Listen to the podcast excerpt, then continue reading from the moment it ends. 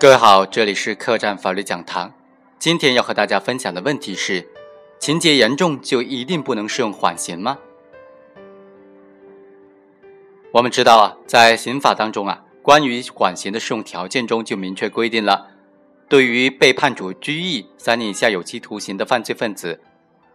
同时符合下列条件的，可以宣告缓刑：第一是犯罪情节较轻；第二是有悔罪表现。第三是没有再犯罪的危险，第四是宣告缓刑对所居住的社区没有重大的不良影响。由此可知啊，刑法修正案八修订之后，犯罪情节较轻是适用缓刑的一个必要的条件。那么问题来了，如果是某一个犯罪行为，它的情节较重，就一定不能够适用缓刑了吗？也就是说，在情节加重犯当中的情节较重和缓刑适用条件里面的。犯罪情节较轻之间是否存在矛盾呢？我们通过案例来具体分析一下。二十世纪九十年代，被告人谭某为看护山场，从村民王某处呢借得土枪两支，一直由其保管，但是没有办理持枪证。经过鉴定呢，谭某所持有的两支土枪都是以火药为动力的自制火药枪，能够有效的发射，属于法律规定的枪支。法院就认为，被告人谭某违反枪支管理规定，以非法持有火药为动力的发射枪支的非军用枪支两支，其行为呢构成了非法持有枪支罪，且是情节严重，因此呢判处谭某有期徒刑一年。谭某就认为原判量刑过重，应当适用缓刑，因此提起上诉。中院经过审理认为。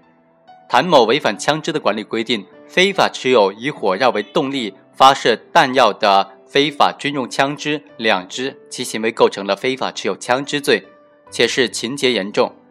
综合对谭某的具体犯罪事实、情节和性质，以及对社会的危害程度，以及他的悔罪表现等等来看呢，可以对其适用缓刑。他的上诉理由成立，因此呢，改判谭某为有期徒刑一年，缓刑一年。对于本案谭某是否应当适用缓刑呢？存在几种不同的意见。一种意见就认为，谭某非法持有以火药为动力发射弹药的非法军用枪支两支，依照最高人民法院关于审理非法制造、买卖、运输枪支弹药爆炸物等等刑事案件具体应用法律若干问题的解释第五条的规定呢，谭某非法持有枪支属于情节严重。而犯罪情节较轻呢，是缓刑适用的条件之一，因此谭某不符合缓刑适用的条件。另外一种意见则认为，虽然依照相关的司法解释的规定，谭某非法持有枪支属于情节严重，但是与缓刑适用条件的那个情节较轻呢，并不相矛盾，仍然可以对其适用缓刑。综合来看呢，我们认为后一种意见比较恰当。第一。认定缓刑适用条件当中的犯罪情节较轻呢，和作为情节加重犯当中的情节严重，在评价目标、参照标准和评价内容方面都是不同的。其一，二者评价目标和参照标准是不同的。情节加重犯当中的情节严重，是与该罪的基本犯罪构成相比较而言的，即以某个犯罪的基本构成要件特征作为参照。来认定某个犯罪行为在具备犯罪构成基本特征的基础之上，是否还具有更加严重的情节，从而决定对被告人是否适用加重的法定刑。本质上呢，是属于量刑层面的问题。一般情况之下呢，与刑罚的执行方式的缓刑是关联不大的。而作为缓刑适用条件当中的犯罪情节较轻呢？是一种能够综合的反映犯罪分子所犯罪行的社会危害性程度和主观恶性大小，并且影响到刑罚执行方式的条件，是在已经确定行为人已经构成犯罪，并且应当判处刑罚和确定具体的刑种刑度的基础之上，对刑罚执行方式的一种评价。因此呢，有别于刑法分则规定的加重情节。为了避免对犯罪情节的重复评价。在量刑时已经考量犯罪情节的轻重，在决定刑罚执行方式上，又二次评价上述量刑情节是否符合缓刑适用条件的犯罪情节较轻的时候，我们认为啊，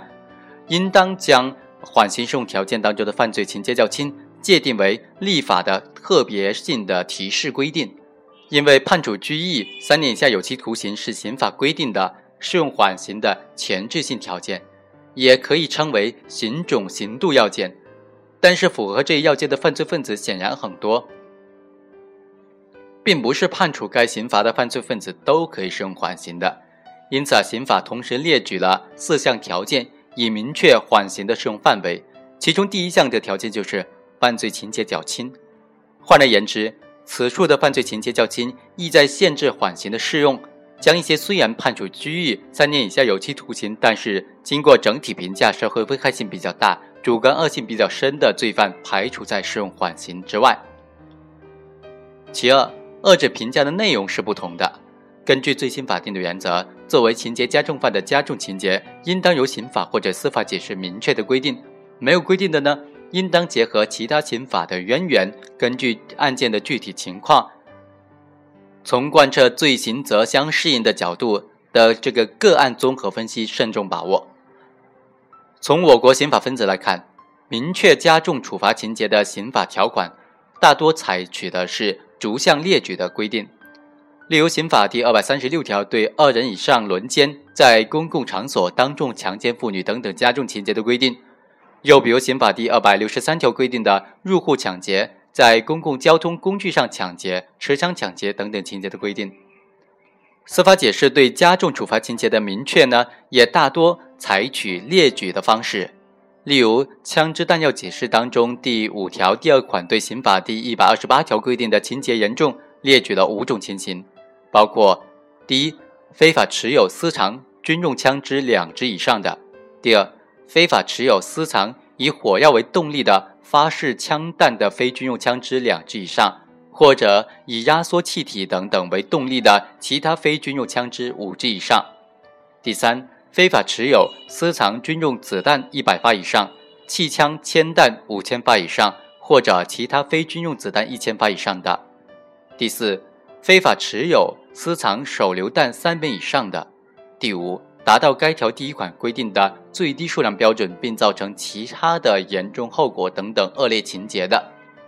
上述条款呢，则侧重从枪支弹药的性能、数量或者是严重后果等等犯罪的客观方面，对非法持有枪支罪是否应当加重处罚，逐一作出的规定。这符合非法持有枪支罪主要是以非法持有的这种状态体现出来的对公共安全潜在的危害程度的本质特征。评价犯罪分子是否符合缓刑适用条件的犯罪情节较轻呢？要综合的评价犯罪分子的主观和客观方面，既要考虑刑法分则或者司法解释规定的量刑情节，又要在评价犯罪行为本身情节轻重的基础之上，考察个案是否还存在支撑对其选择较为轻缓的刑罚执行方式的特殊的事实依据或者理由。具体要从犯罪构成的四个方面来进行把握：一、关于犯罪主体方面，即犯罪人的身体、精神状况和职业状况，是否是未成年人，是否精神健全，是否有特殊的身份等等。通常情况之下，未成年人犯罪或者老年犯，或者是患有间歇性精神病人的犯罪人，在罪行本身并不特别严重的情况之下，可以考虑认定为犯罪情节较轻。而某些犯罪呢，如果由特殊身份的人实施，就具有较大的社会危害性。例如，利用教师身份实施猥亵儿童犯罪，即使只判处了拘役，也不予认定为犯罪情节较轻。第二，关于犯罪主观方面，包括主观罪过、故意或者过失，还有包括犯罪的动机等等。过失犯罪的行为人的主观恶性相对较小，相对于故意犯罪，可以优先考虑认定为犯罪情节较轻。对于出于义愤、防卫或者因为紧急避险以及满足基本生活需求、抚养小朋友、呃赡养老人等等动机而实施的犯罪呢，可以考虑认定为犯罪情节较轻；而对于一些动机卑劣的犯罪呢，则不宜认定为情节较轻了。第三，关于犯罪客观方面，包括危害行为、危害结果、犯罪对象等等方面，对于未造成严重的后果、被害人身心受到伤害较小，或者是取得被害人谅解的犯罪呢，是可以考虑认定为犯罪情节较轻的；而对于手段特别残忍、被害人身心遭受到严重的伤害、对老人和儿童等等弱势群体实施的犯罪呢，则不予认定为犯罪情节较轻了。若犯错后果没有发生，或者已经发生但事后得到了完全或者大部分弥补的，也可以认定为犯罪情节较轻，例如犯罪预备、犯罪中止等等。第四，关于犯罪客体方面，刑法所要保护的法益越重要，对认定是否属于犯罪情节较轻，越要从严把握。例如，抢劫本身呢是属于严重的犯罪，具有持枪抢劫、入户抢劫等等加重犯罪情节的，即使同时具备其他的从轻减轻的情节，整体上呢通常也不宜评价为犯罪情节较轻。相反，如果基本犯侵犯的法益不那么严重，那么即使具备加重的情节，在综合考虑其他从轻减轻的因素和情节的的综合考量之下，也可以评价为犯罪情节较轻的。值得注意的是啊，在判断被告人是否具备缓刑适用条件的犯罪情节较轻的时候，对上述几个方面的因素是不能够孤立来看的，也不能够脱离社会一般公众的认知标准进行评价。对于这一点呢，有别于量刑情节对情节轻重的判断。对量刑情节的判断呢，要严格的界定在法律和个案事实的框架之内，而是否选择适用缓刑的刑罚执行方式呢？要考虑一般公众的认知和刑事政策。例如啊，就具体的贪污受贿犯罪而言，情节和情形都千差万别的，既存在情节特别严重的个案，也存在情节较轻的个案，在量刑时需要区别的对待。但是，即使从量刑意义上属于情节较轻的贪污受贿犯罪，从社会公众和刑事政策的角度来考量，认定犯罪情节较轻，也需要从严把握。再比如。对于成年人实施奸淫、猥亵幼女犯罪的，根据二零一三年最高人民法院、最高人民检察院、公安部、司法部关于依法惩治性侵未成年人犯罪的意见的规定呢，一般就不适用缓刑。这是刑事政策的特殊考量，并不是说所有此类犯罪从量刑意义上都是很严重，并且都应当判处三年以上有期徒刑的。但显然的是。一般不能够将其界定为符合缓刑条件的犯罪情节较轻了。通过上述的比较呢，可以看出，认定缓刑适用条件的犯罪情节较轻所考虑的因素，通常比情节加重犯所考虑的因素更加广泛。不能够认为情节加重犯就必然是一种具有严重社会危害性的犯罪行为，就必然不符合缓刑适用的条件。特别是在非法持有枪支的犯罪案件当中啊。认定非法持有枪支犯罪是否情节严重，对照司法解释的列举式的规定标准十分清晰。对于应当判处实刑的案件来说，如何量刑不存在争议。但是如果要判断行为人应当判处实刑还是缓刑，只考虑司法解释列举的枪支性能和数量这些客观的情节啊，显然会失之片面。行为人基于何种原因而持有枪支，持有枪支的时间长短。枪支流入社会或者被用于非法目的可能性的大小，以及是否是未成年人、老年人、累犯等等特殊身份呢，均不同程度上影响到对该非法持有枪支犯罪行为社会危害性的判断。因此，通常来说，具备情节加重犯的非法持有枪支犯罪，相对于只符合基本犯罪构成要件的犯罪，对社会公共安全的潜在危害更加严重。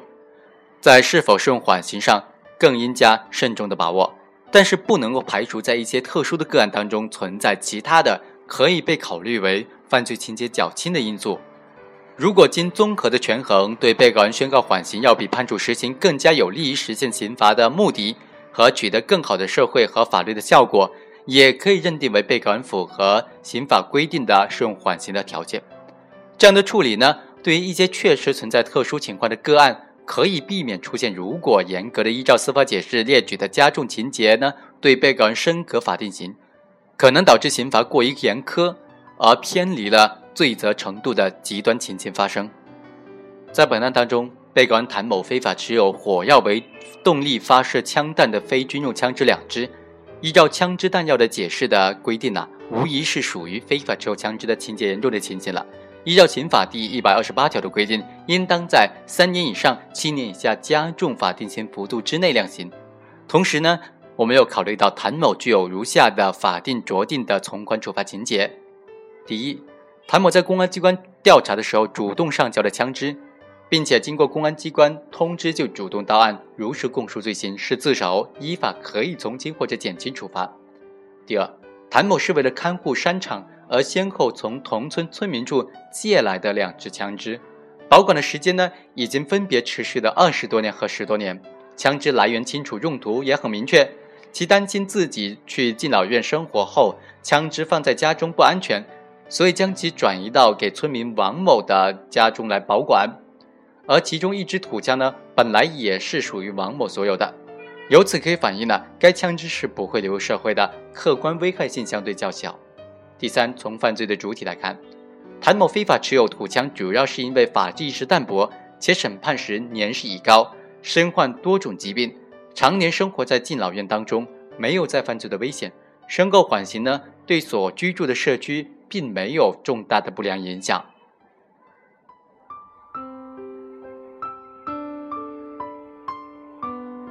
以上就是本期客栈法律讲堂的全部内容，下期再会。